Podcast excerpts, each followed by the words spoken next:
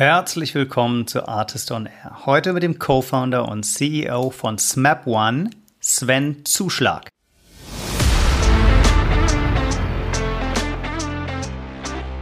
Wir haben 95% Recurring Revenue, unser Churn ist äh, unter 5% gefallen, unser Revenue Churn. Das heißt, wir sind da eigentlich gut unterwegs und jetzt gilt es, die Go-to-Markets umzubauen. Du musst wissen, wir sind 95% durch Inbound Performance Marketing gewachsen. Also ja. das, was andere B2B SaaS Unternehmen erfolgreich macht, hat uns nicht erfolgreich gemacht oder haben wir noch nicht gemacht. Und das machen wir jetzt. Also das fangen wir jetzt an. Outbound Sales, Target Accounting und solche Sachen.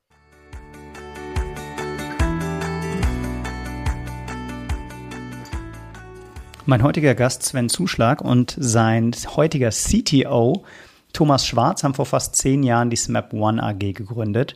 Die entwickelt Business-Apps für Mittelständler und befähigt so Mitarbeitende, die keinen Bezug zur IT haben, trotzdem super einfach und schnell Business-Apps zu erstellen. Und wir haben insbesondere darüber gesprochen, welche Rolle Unternehmenskultur eigentlich spielt, wenn man eine Company mit über 10 Millionen ARA, über 100 Mitarbeitenden organisch aufbauen will, so wie Thomas und Sven das mit SMAP One gemacht haben und was für sie die zentralen Werte sind und wie sie ihre Organisation so strukturieren, dass die auch tatsächlich gelebt werden. Ich fand es ein super spannendes Gespräch. Thomas und sein Team werden auch beim Artist Circus dabei sein und äh, Thomas wird natürlich auch beim Artist Summit nächsten Oktober dabei sein. Darauf freue ich mich jetzt schon. Echt ein sehr angenehmer Gesprächspartner. Deshalb wünsche ich euch auch gute Unterhaltung und viele Insights in der jetzigen Folge mit Sven Zuschlag von SMAP One und mit mir, Janis Bandorski.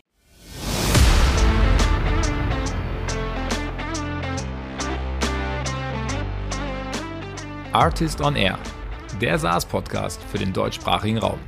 Wertvolle Tipps von erfolgreichen Gründern, Top-Investoren und führenden Industriepartnern, die euch bei der Skalierung eures Unternehmens schnell und unkompliziert weiterhelfen. Zusammengestellt von Janis Bandorski, Julius Göllner und Matthias Ernst. Ja, hallo Sven, herzlich willkommen bei Artist on Air. Hey Janis, vielen Dank für die Einladung. Sehr schön, dass du da bist. Ich habe es unseren Zuhörenden eben schon kurz verraten, wer du bist. Deshalb einmal im Schnelldurchlauf sag du mir, wo ich Quatsch erzähle. Äh, ich würde sagen, du bist der Co-Founder und CEO von SMAP One. Ihr macht über 10 Millionen ARA, ihr habt über 120 Mitarbeitende und ihr seid profitabel, eure Firma wächst und ihr macht das Ganze relativ remote und du aus Ravensburg. Äh, sehr gut recherchiert, würde ich sagen. Sehr gut. Es ist doch schön, dass ich dich schon mal so kurz und knackig vorstellen konnte.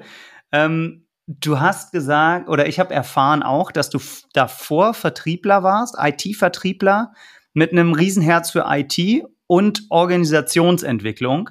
Und das sind auch die zwei Themen, über die wir heute sprechen wollen. Aber wo du viel, viel mehr weißt als ich, ist, was Map One eigentlich genau macht, wie es zu der Idee kam und wer heute eure Kunden sind und wie die eure Lösungen nutzen. Vielleicht kannst du uns da ein bisschen genauer einführen. Ja, genau, gerne. Du hast gesagt, ich bin Ravensburger. Eigentlich bin ich Schwabe durch und durch. Also ich glaube, alle Klischees, die so auf Schwaben zutreffen, treffen auf mich zu. Ich habe mit Thomas Schwarz 2014 die Smebon AG gegründet. Mhm ich genauso wie Thomas immer als Macher und vor allem Brückenbauer in der digitalen Welt so ein bisschen gesehen. Also übersetzt den Nicht-ITlern die Angst eigentlich vor IT zu nehmen. Also einen einfachen Zugang zu geben und vor allem die Power von digitalen Lösungen, so ein bisschen Demokratisierung der IT, also übersetzt so äh, die brillanten Köpfe im Umfeld, die nichts mit IT zu tun haben, Beispiel ist wahrscheinlich unsere Mutter, unseren Vater, die an die IT hinzuführen. Und deswegen haben wir einen Baukasten für Mitarbeiter gebaut, die mit digitalen Bausteinen Apps bauen können. Äh, Neudeutsch eine B2B No-Code SaaS-Plattform mit vordefinierten Modulen, wo du sozusagen spielerisch zur äh, Unternehmensdigitalisierung kommst. Und da begleiten wir Unternehmen, Mitarbeiter eigentlich, wie die in die Digitalisierung ihrer Geschäftsprozesse kommen. Jetzt sprichst du die Sprache unserer Audience. Okay, jetzt, jetzt, jetzt haben es alle verstanden. Also eine No-Code, No-Code, ja, genau. Low-Code B2B SaaS-Lösung, mit der ähm, viele Unternehmen oder Mitarbeitende und Unternehmen, die selber keinen großen Bezug zur IT haben, Apps bauen können, um Prozesse zu digitalisieren. So, richtig? Perfekt zusammengefasst. Ja, und was ich ganz spannend fand, ist in unserem Vorgespräch, ähm, da hast du gesagt, Janis, du kannst jetzt innerhalb von 30 Sekunden eine App bauen.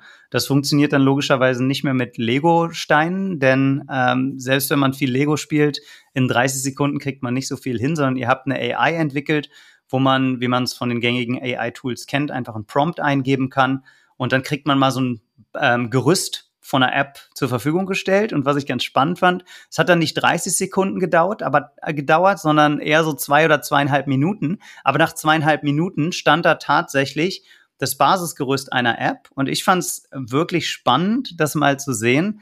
Denn das war so ähnlich wie bei ChatGPT oder Google Bart oder welches AI-Tool ihr auch immer verwendet. Es war nicht die perfekte Antwort, aber es war ein richtig gutes äh, Lösungsgerüst, um darauf aufzubauen. Erzähl doch mal ein paar konkrete Beispiele, wie eure Kunden das anwenden und ähm, wie ihr die Mitarbeitenden dazu kriegt, ihre erste App selber zu bauen. Genau, die erste Herausforderung ist ja, wenn du mal App-Development früher angeschaut hast, hast du sechs Monate gebraucht, bis du ein Lastenheft, Pflichtenheft und ins Development gegangen bist. Und das mhm. haben wir auf 30 Minuten reduziert. Jetzt hast du schon erwähnt, AI kommt dazu und wir nutzen AI in unserem Produkt mittlerweile, dass die 30 Minuten, auf wie du gesagt hast, zwei Minuten runtergekürzt werden kann.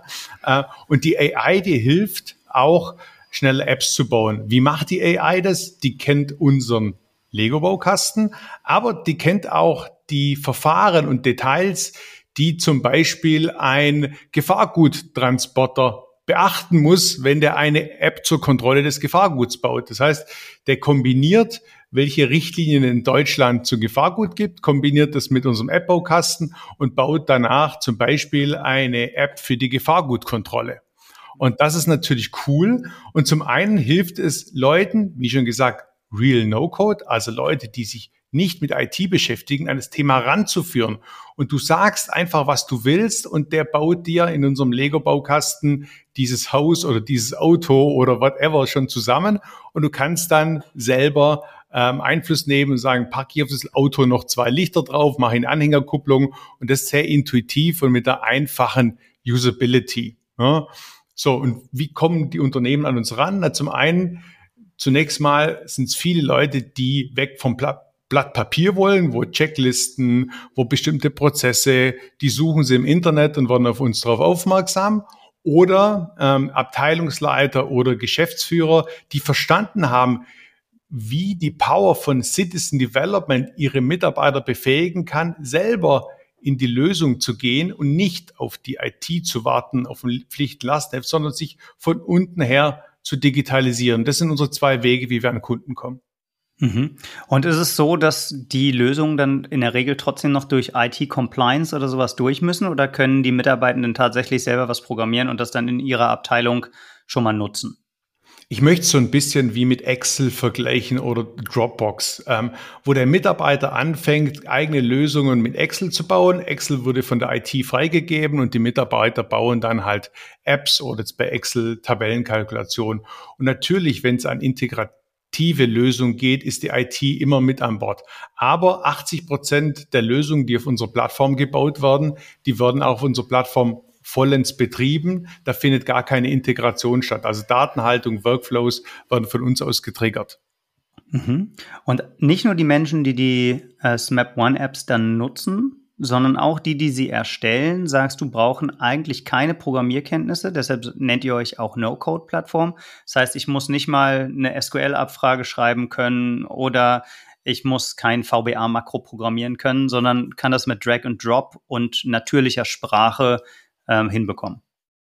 Genau, man sagt ja immer, wenn es einfach ist, ist es im Backend kompliziert. Und genau das ist eigentlich unser größtes Asset, dass wir die Usability und das Backend so einfach gemacht haben, dass jeder Normalsterbliche wie what you see is what you get so konfigurieren kann, dass jeder, ähm, machen Beispiel, du hast vorher nach Be Beispielen gefragt, so eine Entsorgungsfachkraft, die Container angeliefert bekommt, die normalerweise die Prozesse kennt im Entsorgungsbetrieb, aber nicht mit digitalen Lösungen, ihren Prozess so gestalten kann, wie es aus ihrer Sicht richtig ist und sie eben kein IT-Systemhaus oder ihre eigene IT bemühen kann, um die Container zu kontrollieren. Und das genau das tun wir.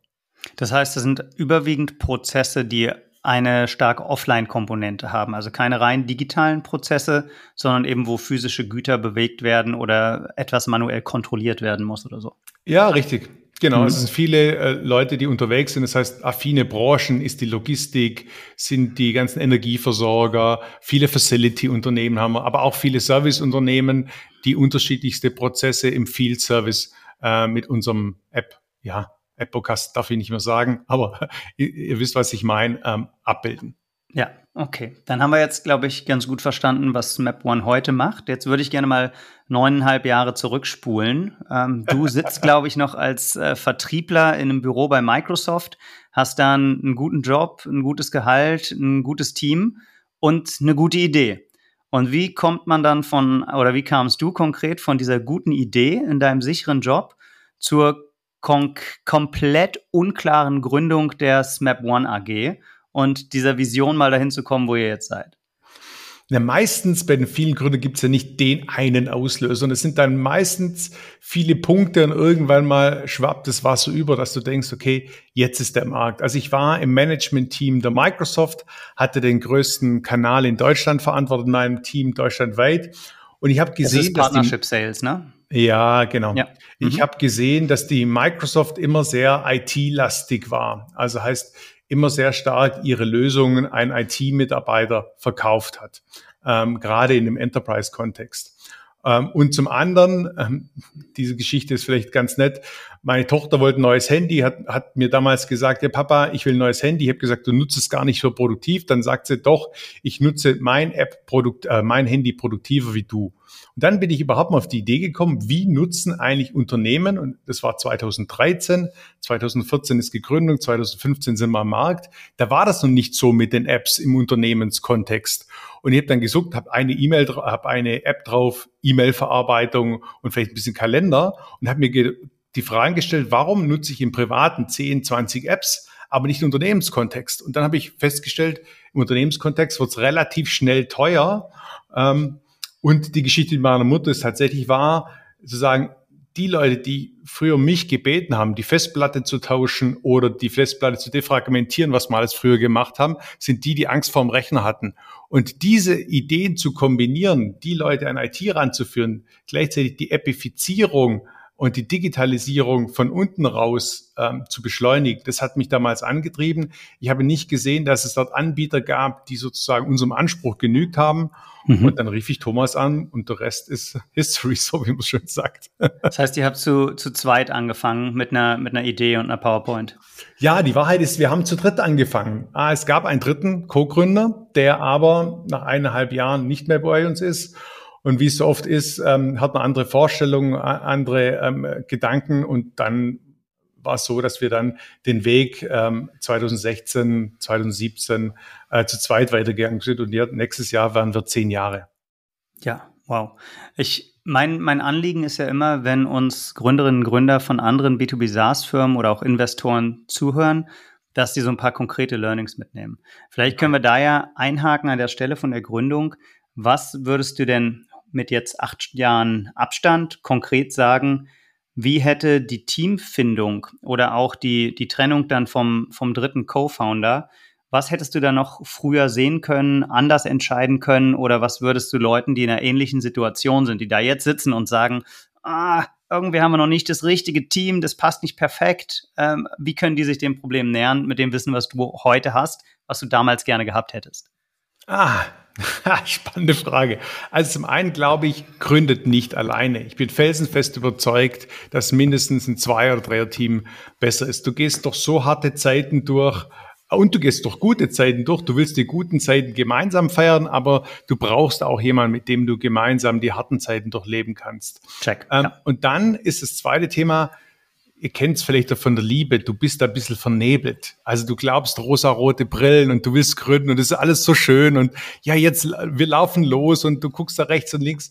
Und ich glaube, man muss ein bisschen ehrlicher zu sich selber sein, ob das ist es das Team, wo ähm, auch durch dick und dünn gehen kann und ähm, mit Freunden gründen ist immer ganz schwierig, weil am Ende vom Tag wirst du nicht immer einer Meinung sein, wird's heiß hergehen und ihr müsst euch auf die Sache einigen.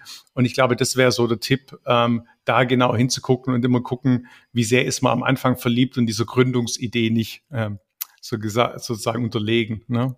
Hm, das heißt, würdest du sagen, lieber nicht mit Freunden gründen? Äh, ja, würde ich sagen. Ich würde sagen, und das ist das, was Thomas und mich auszeichnet. Wir sind wie Yin und Yang. Er ist der Intelligentere von uns zweien, ist der Introvertierte, aber derjenige, der belesen ist. Und wir teilen das gleiche Wertekonstrukt. Und wenn das gleiche Wertekonstrukt da ist und an der Sache gearbeitet wird, dann hält ähm, sozusagen diese unternehmerische Beziehung. Aber in, genauso wie wir haben jetzt keine Familie aufgebaut mit zwei Bonn und äh, man muss auch mal gucken, okay, dass man keinen, so wir sind wie eine Familie beim, beim Gründerteam oder in, im Startup, tunlichst vermeiden und eher sagen, weil du die familiären Probleme, die willst du auch nicht im Unternehmen haben. okay, ja, verstanden. Ähm, dann haben wir, haben wir jetzt auch das verstanden, das finde ich gut. Ich würde gerne noch einen weiteren Aspekt ähm, von der aus den Gründungstagen aufgreifen, der aber schon ein bisschen eher in das Thema geht, was wir heute auch beleuchten wollen, nämlich Unternehmensentwicklung, Organisationsentwicklung und auch Organisationskultur. Ihr habt anders als die allermeisten Gründerinnen und Gründer in Deutschland nicht eine UG oder eine GmbH gegründet, sondern eine AG. Was waren damals eure Beweggründe? Und auch da wieder die Frage, können Gründerinnen heute was davon lernen, wo du sagst, das würde ich jedem empfehlen. Macht unbedingt eine AG, startet nicht mit einer GmbH, die ist überbewertet oder gerade das Gegenteil und es war eine komplett dumme Idee. Oder spielt es am Ende gar keine Rolle, welche Gesellschaftsform du hast? Das würde mich noch interessieren. Also kriegst du eine eindeutige Antwort für die Audience. Es kommt drauf an und ich, ich habe nicht den eindeutigen, also die AG war aus unserer Sicht so, weil wir sagen, wenn wir was tun, dann soll es groß werden und sollte theoretisch auch an die Börse gehen können. Und wenn wir die Idee haben, die so groß wird, dann können wir auch eine AG machen. Das war so der Grundgedanke. Und auch wenn es irgendwann mal Aktionäre hat, ist es einfacher mit der AG. Ist es einfacher? Nee, es ist mit der GmbH genauso. Äh, ich würde auf jeden Fall eine Kapitalgesellschaft gründen. Das auf jeden mhm. Fall, das ist sicher.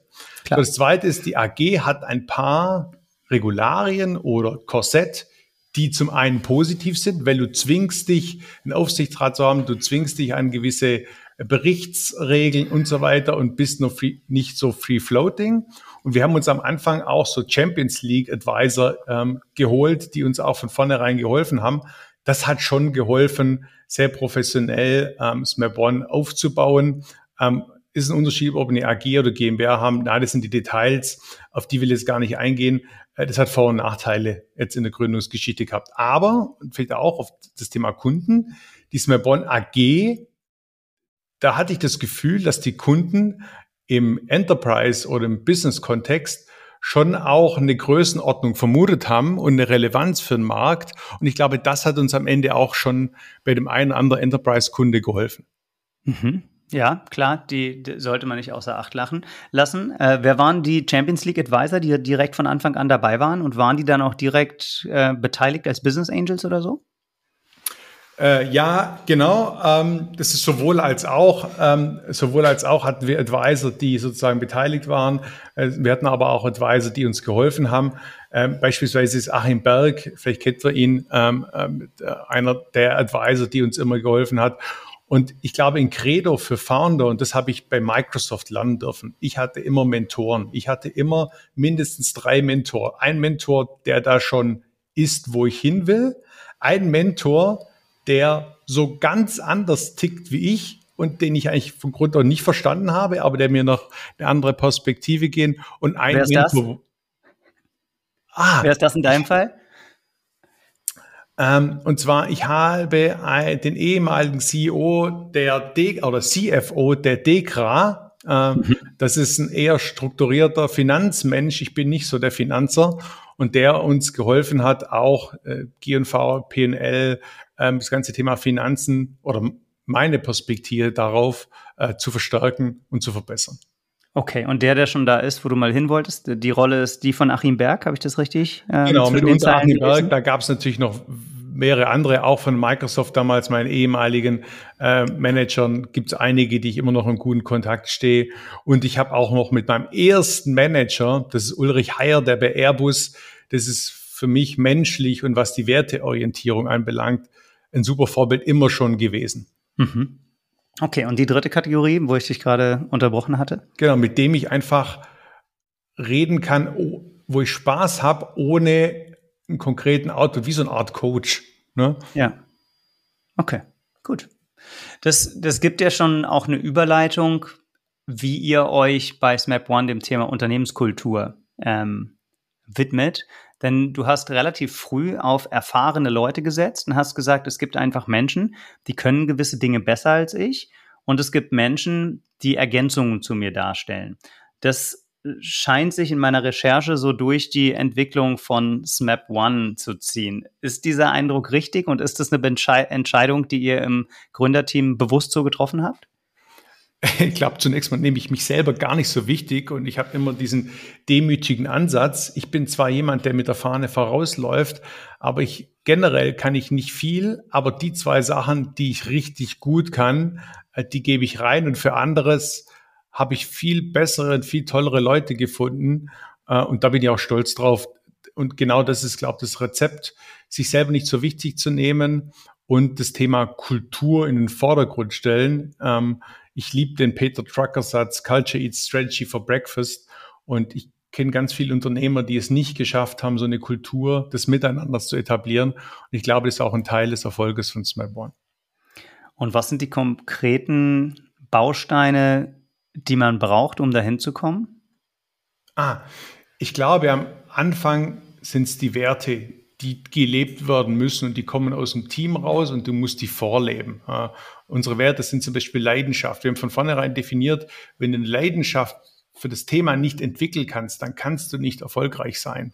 Ähm, wir haben das Thema Crew definiert. Das heißt von vornherein das Thema Team ganz vorne mit. Natürlich Verantwortung, Qualität und das Thema Think Big haben wir definiert, indem jeder Potenziale in sich trägt und selber über sich hinauswachsen kann. Also gar nicht denk du mal groß, sondern in dir steckt was. Und wir reden bei uns intern immer von Superpower, dass wir die mhm. Superpower in dir wecken können und dir ein T-Shirt anziehen können. Und du kannst dieses Symbol, das da vorne drauf ist, selber mit uns auf der Reise finden. Und ich durfte das lernen und äh, das funktioniert super. Und deswegen setzen wir sehr auf Autonomie, Eigenverantwortung, aber auch seit neuestem, und das kommt, wenn das Unternehmen ein bisschen größer ist, sehr stark auf Ergebnisverantwortung. Das, das, das, klingt einleuchtend. Wie ist es denn bei dem Thema Leidenschaft? Ich verstehe das total, wenn jemand ähm, eine Sportfirma hat oder so, Leidenschaft für das Thema zu entwickeln. Wie entfacht man Menschen Leidenschaft für Business-Apps, um Prozesse zu digitalisieren, die für Gefahrgutcontainer oder Mülltonnen? Ja, genau. Ich habe ja am Anfang versucht, das Intro so zu machen, dass ich von dem Warum her komme und dann erst auf das What gehe. Das heißt, warum tun wir es? SMAP One ist nichts anderes wie Brückenbauer und führt Non-ITler, also ganz normale Mitarbeiter, hin zu Digitalisierung und qualifiziert sie sozusagen weiter auf eine spielerische Art und Weise.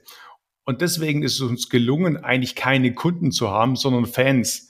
Das heißt, normale Mitarbeiter, die bisher so ein bisschen desillusioniert auch von ihrer IT sind und jetzt einfach mal selber anpacken, Macher sein dürfen und mit Spaß diese App selber schubsen und tatsächlich dieses Lego-Spiel äh, auf unserer Plattform macht richtig viel Spaß, wenn du da anfängst, deinen Prozess zu digitalisieren und hinterher siehst du das Ergebnis und nicht nur bei dir, sondern du siehst das Ergebnis bei deiner gesamten Abteilung, die sich freut, ich habe da ein Beispiel, ein schwäbischer äh, Mittelstands ähm, Serviceleiter, der hasst IT. Der hat mit uns seine gesamte Serviceabteilung digitalisiert und seine Mitarbeiter freuen sich, weil sie Freitag jetzt früher äh, nach Hause kommen, weil früher war es so, Freitag müssen sie Papierzettel und Stundenzettel ausfüllen. Mhm. Das ist nicht mehr so. Das machen sie jetzt direkt mit Bildern und so weiter. Und die feiern diesen Serviceleiter, der schon über 50 ist, der gesagt, oh, mit IT brauchst du gar nicht kommen.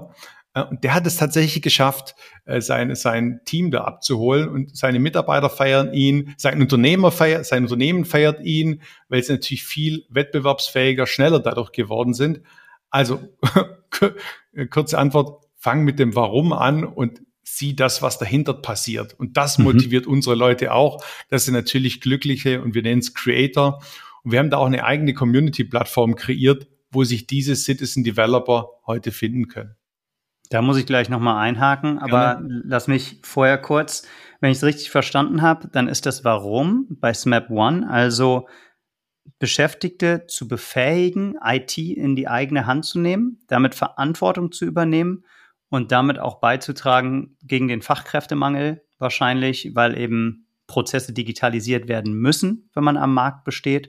Und das quasi motiviert, deine Mannschaft auch dazu beitragen zu können, dass Unternehmen besser digitaler werden und Mitarbeitende befähigt werden. Habe ich das so richtig verstanden? Genau, es geht gar nicht um die Unternehmen, es geht eigentlich Digital Power to the People. Das ist unser mhm. Motto und ja. das sagt schon viel, dass wir die Demokratisierung eigentlich der IT äh, angreifen. Du musst nicht entwickeln können und trotzdem kannst du entwickeln.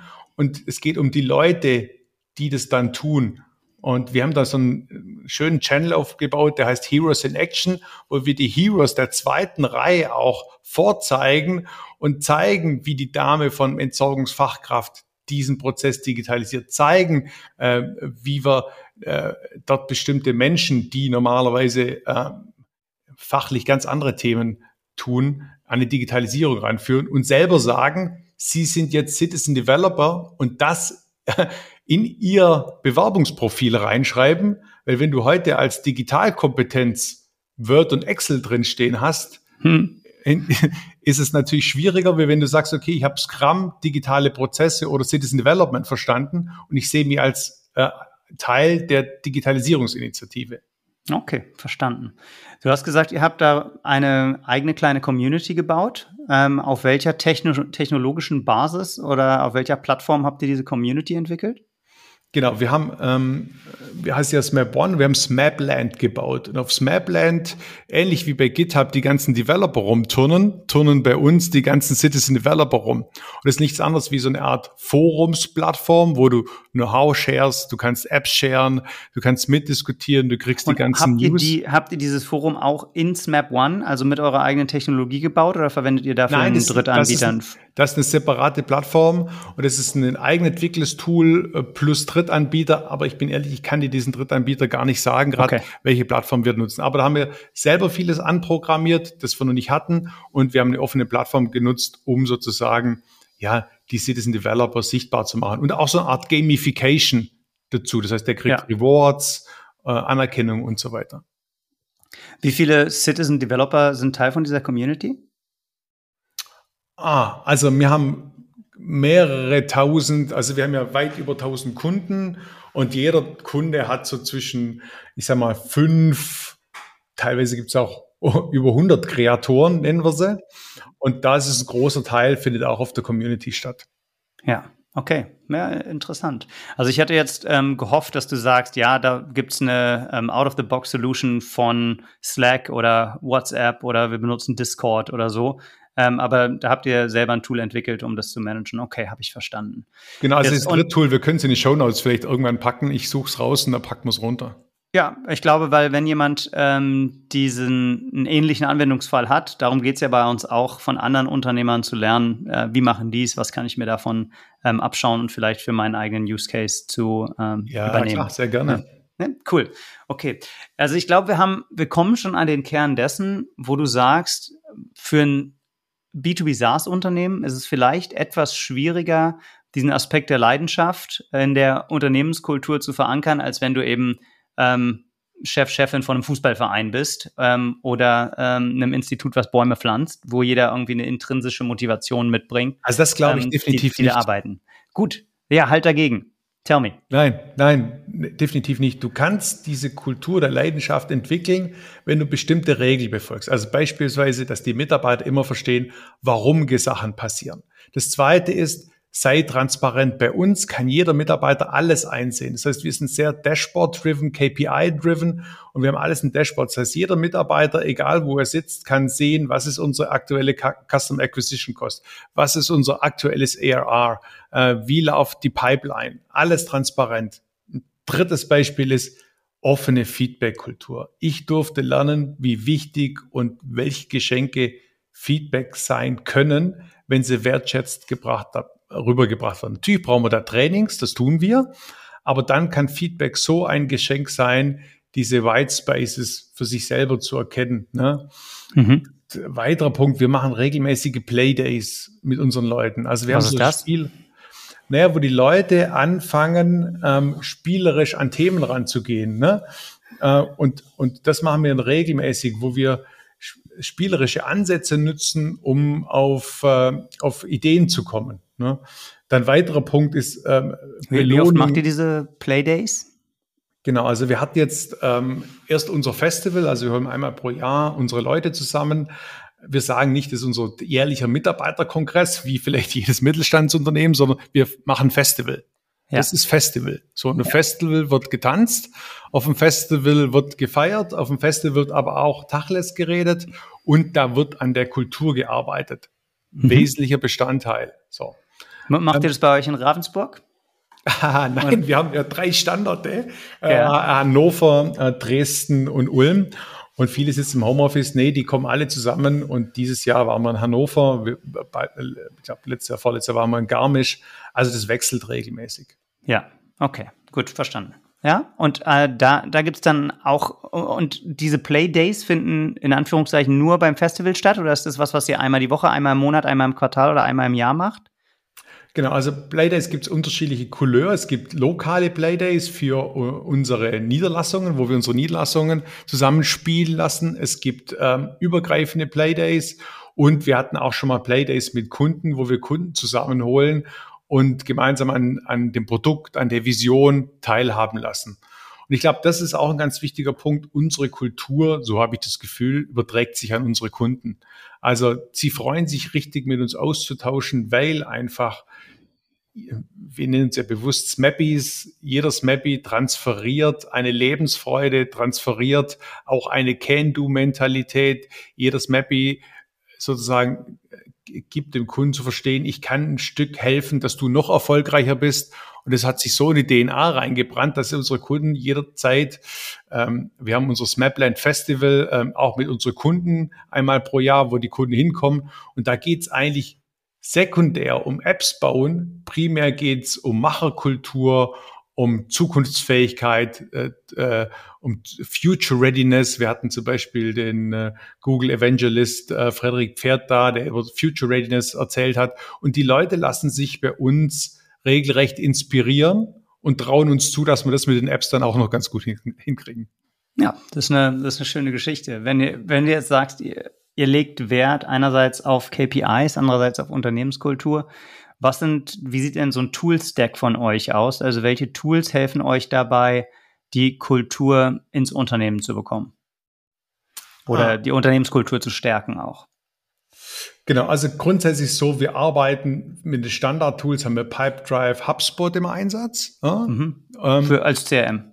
Ja, genau, als CM. Äh, Zusammenarbeit ist Teams bei uns. Wir sind sehr starke Freunde von Miro, also so ein virtuelles ähm, Board. Das ja. nutzen wir übergreifend über alle Teams.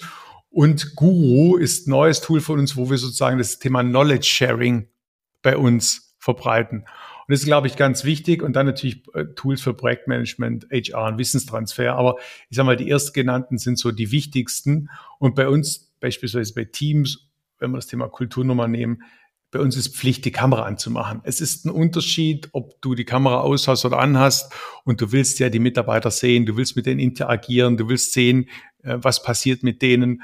Äh, und deswegen ist klar, Kamera an und Teams. Okay. Mhm. Gibt es irgendwelche KPIs, die insbesondere auf die Kultur abzielen? Du hast ja jetzt gesagt, äh, ihr habt eine sehr transparente KPI-Landschaft, so in terms of also Vertriebskennzahlen ähm, oder Umsatzkennzahlen. Messt ihr sowas wie Mitarbeiterzufriedenheit oder ähm, Betriebszugehörigkeit oder irgendwelche Leading-Indikatoren, wie gut es euren Mitarbeitenden gerade geht?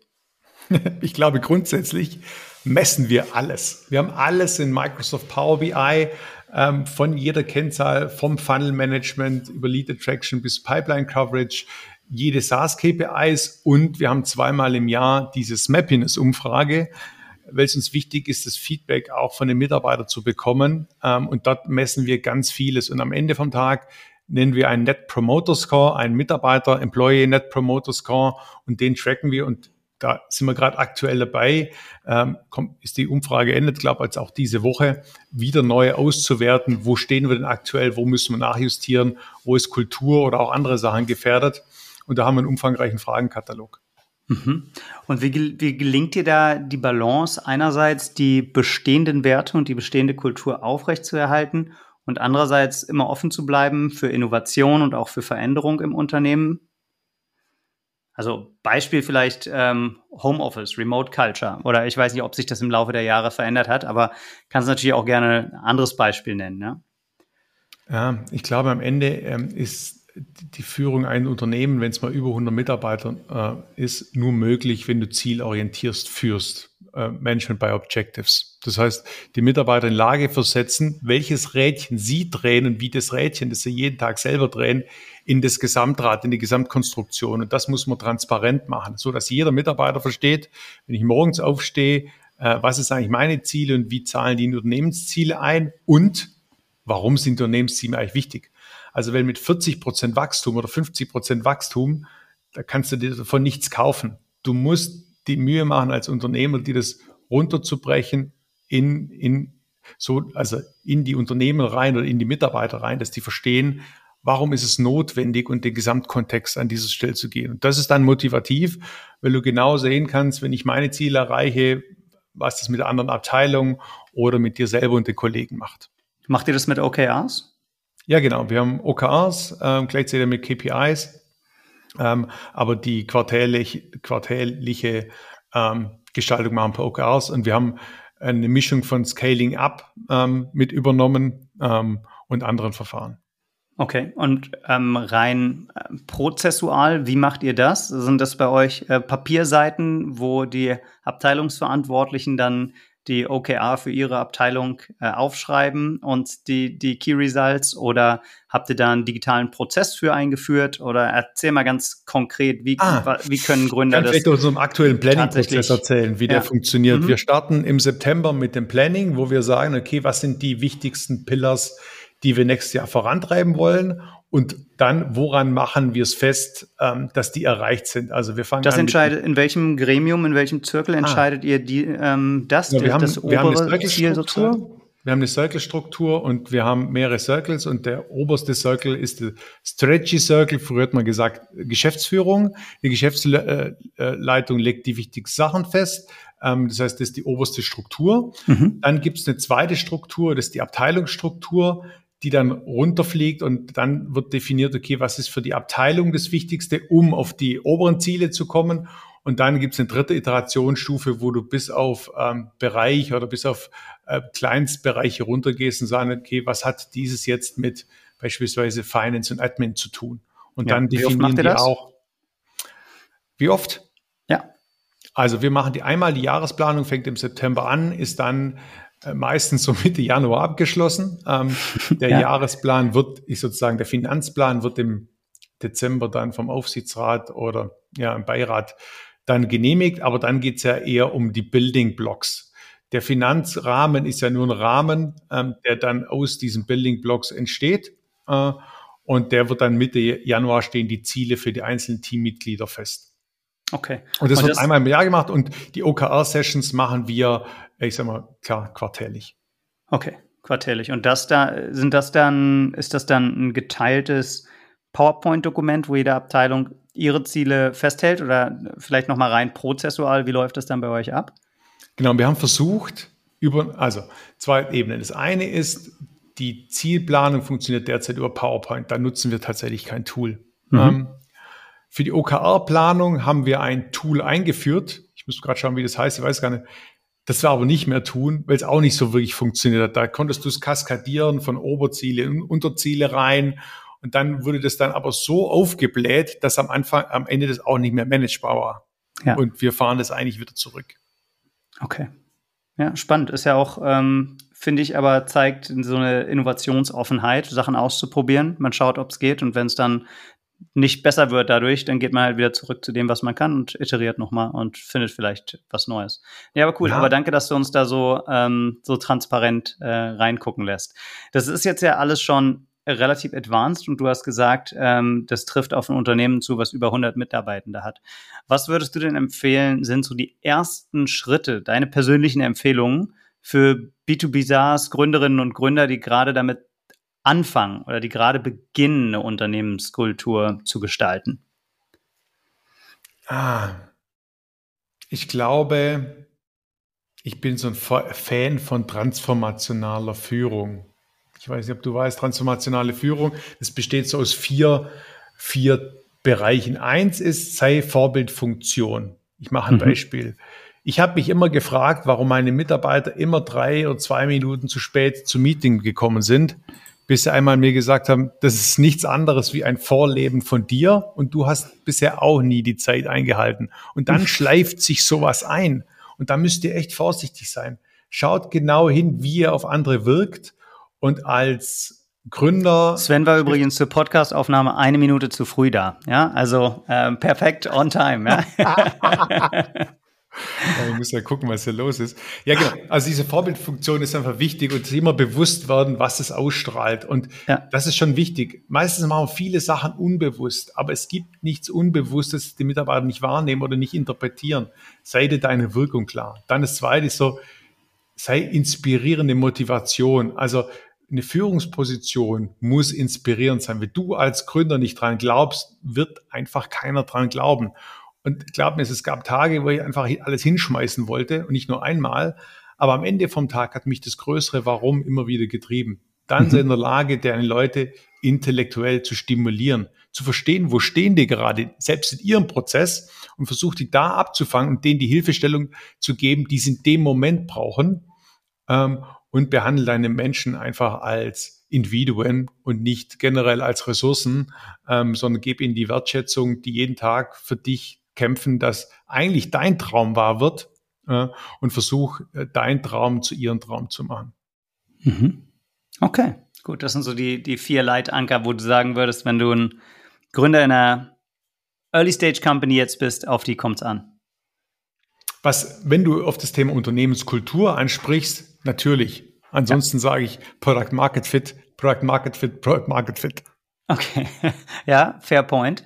Und wann war es denn bei euch soweit, dass ihr Product Market Fit gefunden habt? Ah, ich glaube, so richtig in die Skalierung. Wir sind ja 2015 im Markt, hatten da mhm. mal acht Kunden, dann waren es, äh, ich glaube, 80 und dann ging das so 2018, glaube ich, so richtig ab. Und dann haben wir ja 2021 mit Nordwind so den ersten professionellen Wachstumsfonds reingeholt und als der kam, hatten wir den Sprung von 60 auf jetzt die aktuell 120 und da ist aber auch die Sales und alles richtig abgegangen. Ja, und ähm, du hast im Vorgespräch schon mal gesagt, dass ihr 10 Millionen Euro Umsatz überschritten habt. Äh, kannst du das noch konkretisieren, wo ihr da aktuell steht und was so das Ziel ist? Genau, also äh, unser Ziel ist sozusagen, äh, auf die 50 Millionen jetzt zuzulaufen. Das In diesem Jahr? Nein, nein, nein, da brauchen, da brauchen wir noch ein Jahr, aber Was? das ist so der nächste große Move, den, den wir gehen auf 50 Millionen ERA. Ähm, und ja, du hast es bereits erwähnt, wir sind achtstellig, aber genau ähm, gehen wir jetzt so nicht in der Öffentlichkeit aktuell raus. Okay, und Zeithorizont für um die 50 Millionen ERA zu knacken ist dann Ende 24 oder Ende 25? Was ist da eure Trajektorie? Das kommt darauf an, wie schnell wir jetzt die Pässe auf die Straße bekommen. Und ich weiß. Das, genau. Und wie schnell, und wahrscheinlich wird es so sein, dass wir uns nochmal Wachstumskapital holen werden. Ähm, wir sind eine, eine, eine, wie gesagt, wir haben 95 Prozent Recurring Revenue. Unser Churn ist äh, unter fünf Prozent gefallen, unser Revenue Churn. Das heißt, wir sind da eigentlich gut unterwegs und jetzt gilt es, die Go-to-Markets umzubauen. Du musst wissen, wir sind 95 Prozent durch Inbound Performance Marketing gewachsen. Also ja. das, was andere B2B SaaS Unternehmen erfolgreich macht, hat uns nicht erfolgreich gemacht oder haben wir noch nicht gemacht. Und das machen wir jetzt. Also das fangen wir jetzt an. Outbound Sales, Target Accounting und solche Sachen. Mhm. Finde ich, finde ich mega spannend, weil du hast jetzt gesagt, 21 habt die letzte Finanzierungsrunde gemacht und ich hatte in meiner Recherche auch äh, mitbekommen, dass du sagst, ihr wart vorher schon mal profitabel, habt jetzt wieder ja, in die richtig. Profitabilität gedreht Und andererseits habt ihr ein Modell, was relativ gut über Performance Marketing funktioniert. Jetzt würde ich mir als Stratege die Frage stellen, aktuell, im aktuellen Marktumfeld ist Performance Marketing ja komparativ zu den Vorjahren relativ günstig. Ist dann jetzt der richtige Zeitpunkt tatsächlich, um auf Profitabilität zu drehen? Oder kann man nicht aus einer Position der Stärke heraus sagen, wir raisen jetzt nochmal, investieren jetzt, wo wir relativ gesehen niedrigere Kosten pro Klick haben oder Kosten pro Lead haben in Performance Marketing um dann nochmal richtig aufdrehen zu können und dieses Niveau von 50 Millionen ARA dann auch erreichen zu können? Ah, ich sehe es tatsächlich anders. Also zum einen, ich glaube, der Finanzmarkt will ein anderes Finanzprofil sehen ähm, und ja. will die Profitabilität sehen. Das heißt, selbst wenn wir sagen, Wachstum über alles, ich glaube, selbst äh, Investoren, die früher mit 60 Prozent zufrieden sind, sind jetzt eher mit 40, 50 Prozent aber profitablem Wachstum zufrieden. Und ich glaube, das ist, das ist wichtig, dass du das jetzt zeigst. Also es wäre, glaube ich, keine gute Idee, wieder in die Negation äh, so weit zu gehen. Und das Zweite ist der Kost per Klick. Aber warum, warum nicht? Lass, lass uns darüber noch mal kurz reden. Denn das, das, das ja. ist, ich weiß, dass das der Konsens am Markt ist. Die Frage ist ja, ist es die beste Entscheidung oder wa warum, wie begründet der Markt das rational, dass wenn du jetzt niedrigere Ad-Kosten hast als vor ein, zwei Jahren und es vielleicht auch Mitbewerber gibt, ähm, die das Geld zusammenhalten müssen und du aus einer Position der Stärke heraus sagen kannst, nein, genau dafür nehme ich jetzt nochmal Kapital auf und nutze diese Position der Stärke, die ich selber habe und vielleicht die, äh, ja, die Situation, dass die anderen nicht so in Ads investieren können wie ich und gehe da jetzt voll rein. Ah, okay, also fällt mal meine Sicht darauf. Zum einen, mhm. ich bin nicht da, um die Finanzinvestoren zu evangelisieren. Äh, und das war damals gleiche, als die IT von Cloud überzeugt werden muss. Da hatte Microsoft 2012 ähm, Cloud First Strategie rausgerufen und das waren riesen Widerstände und zwei Jahre später hat sich das von alleine oder drei Jahre, vier Jahre später aufgelöst. Aber am Anfang hast du einfach einen riesen Aufwand. Und ehrlich gesagt, diese Zeit haben wir gar nicht. Und derzeit ist es auch so, es gibt gewisse Blueprints oder Raster, die die aktuellen Wachstumsinvestoren einfach haben und da kommst du nicht dagegen an. Die, die, die nehmen einfach eine Excel-Tabelle, sagen, bist du EBIT positiv ne oder negativ? Und wenn du da keinen Tipp in der Box hast, kannst du lange diskutieren. Bringt dir gar nichts. Das zweite ist, die Kosten per Klick sind eigentlich auf bestimmte Suchbegriffe, die wir tagen, hochgegangen. Ähm, mhm. Weil der Markt sich ein bisschen verdichtet hat. Ähm, Low-Code, No-Code, also Okay. No-Code gibt es ja. ja erst so, das gab es früher gar nicht. Äh, das heißt, da hat auch keiner drauf Geld geschmissen. Jetzt schmeißen mehr Leute Geld drauf. Wir auch ist es auch nicht der richtige Suchbegriff an der Stelle, wenn du ein Problem hast mit deinem äh, Gefahrgut. Aber egal, also selbst da sind mehr mehr Leute drauf. Das heißt, Google ist teurer geworden und irgendwo ist auch eine Sättigung. Das heißt, wir stellen schon fest, dass nicht mehr Geld immer mehr Performance bringt. Und wir glauben einfach, wir haben das in der Region Dach sind wir Marktführer im No-Code-Umfeld. Äh, wir haben das auch so ein bisschen ausgereizt und jetzt gilt es einfach drum, glaube ich, andere Sales-Maschinen. Du kennst Product-Led Growth. Wir haben das Thema im Köcher. Wir gehen das jetzt an. Wir haben einen Self-Service. Eigentlich schreit es gerade nach Product-Led Growth. Wir mhm. müssen es nur strategisch angehen. Und Outbound und Target Accounting. Du, wir haben weit über 1000 Kunden. Davon sind 40 Prozent über 100 Mitarbeiter. Das heißt, wir sind im Klassenmittelstand überall angekommen. Und da haben wir genügend Referenzen, was eigentlich uns erlaubt, in vermeintlich günstigere Kanäle wie jetzt Target Accounting reinzugehen. Ja. Okay.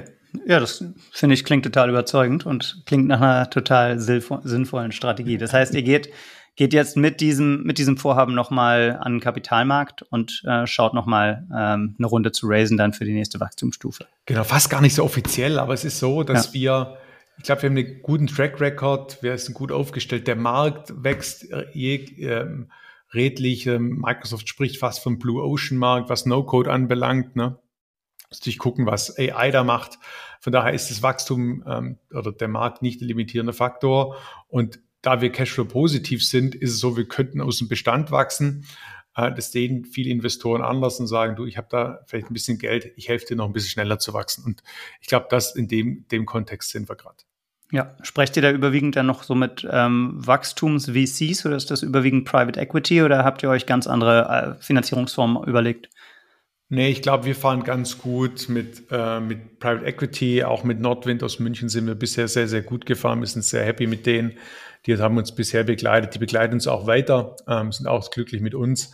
Äh, und jetzt geht es einfach darum, einen Wachstumsfinanzer äh, zu finden, der vielleicht auch mal hilft, ähm, das irgendwie noch ganz groß zu machen, weil ich glaube, das Thema No-Code ist bei gar nicht vielen Unternehmen bereits angekommen. Auch die Chancen, die für den Mitarbeiter und für die eigene Wettbewerbsfähigkeit da drin steckt, ist noch gar nicht erkannt worden. Das heißt, dieser Markt kommt erst noch. Und wenn man bedenkt, dass die Anzahl der Citizen Developer wesentlich höher sein wird wie die Anzahl der Developer, und wir haben ja eigentlich einen Developer-Stau, und dessen Relation setzt, sehen wir nach eigenen Recherchen, dass eigentlich zehnmal so viel Citizen Developer da draußen gibt, wie eigentliche Entwickler. Und, und die muss man bedienen. Und Citizen Developer ist eigentlich jemand, der eine gute Idee hat und der, der es leid ist, einen Prozess nicht digital abbilden zu können und entschieden hat, was dagegen zu tun, wenn ich dich richtig verstanden habe, oder? Hervorragend. Also beim Bewerbungsprozess hättest du eine Eins mitstehen. Dem habe ich dann nichts hinzuzufügen, außer dass ich dich noch frage, im schönen Ravensburg. Wenn jemand aus unserer Community mal vorbeikommt, wo sollten die Leute denn unbedingt mal essen gehen, Sven?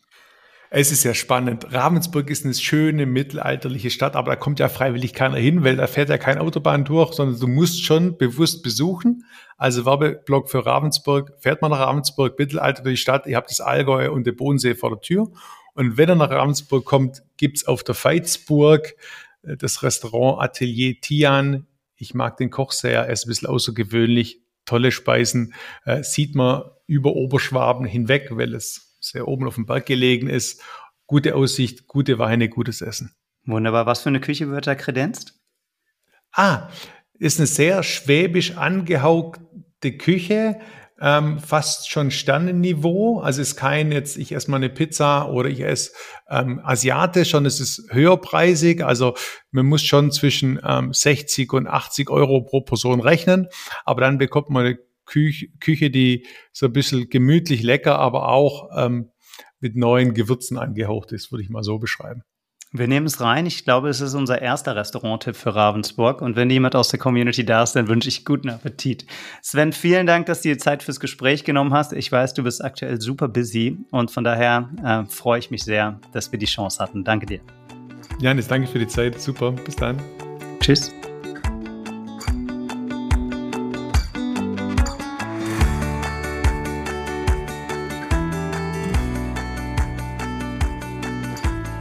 Wer jetzt Bock bekommen hat, nach meinem Gespräch mit Sven Zuschlag, mal mit dem App-Baukasten und mit der angedockten AI rumzuspielen und da innerhalb von fünf Minuten eine App zu bauen, kann das gerne mal machen. Ich würde mich freuen, wenn die eine oder der andere was baut, was sie Lust haben, mit der Community hier zu teilen und einfach mal auszuprobieren, äh, wie das geht. Von daher freue ich mich auf Feedback. Ansonsten hoffe ich, dass ihr auch darüber hinaus was gelernt habt über Unternehmensentwicklung oder einfach daraus, was für krasse Firmen man based in Ravensburg und dezentral über Deutschland verteilt aufbauen kann. Danke fürs Zuhören und bis bald. Ciao, ciao.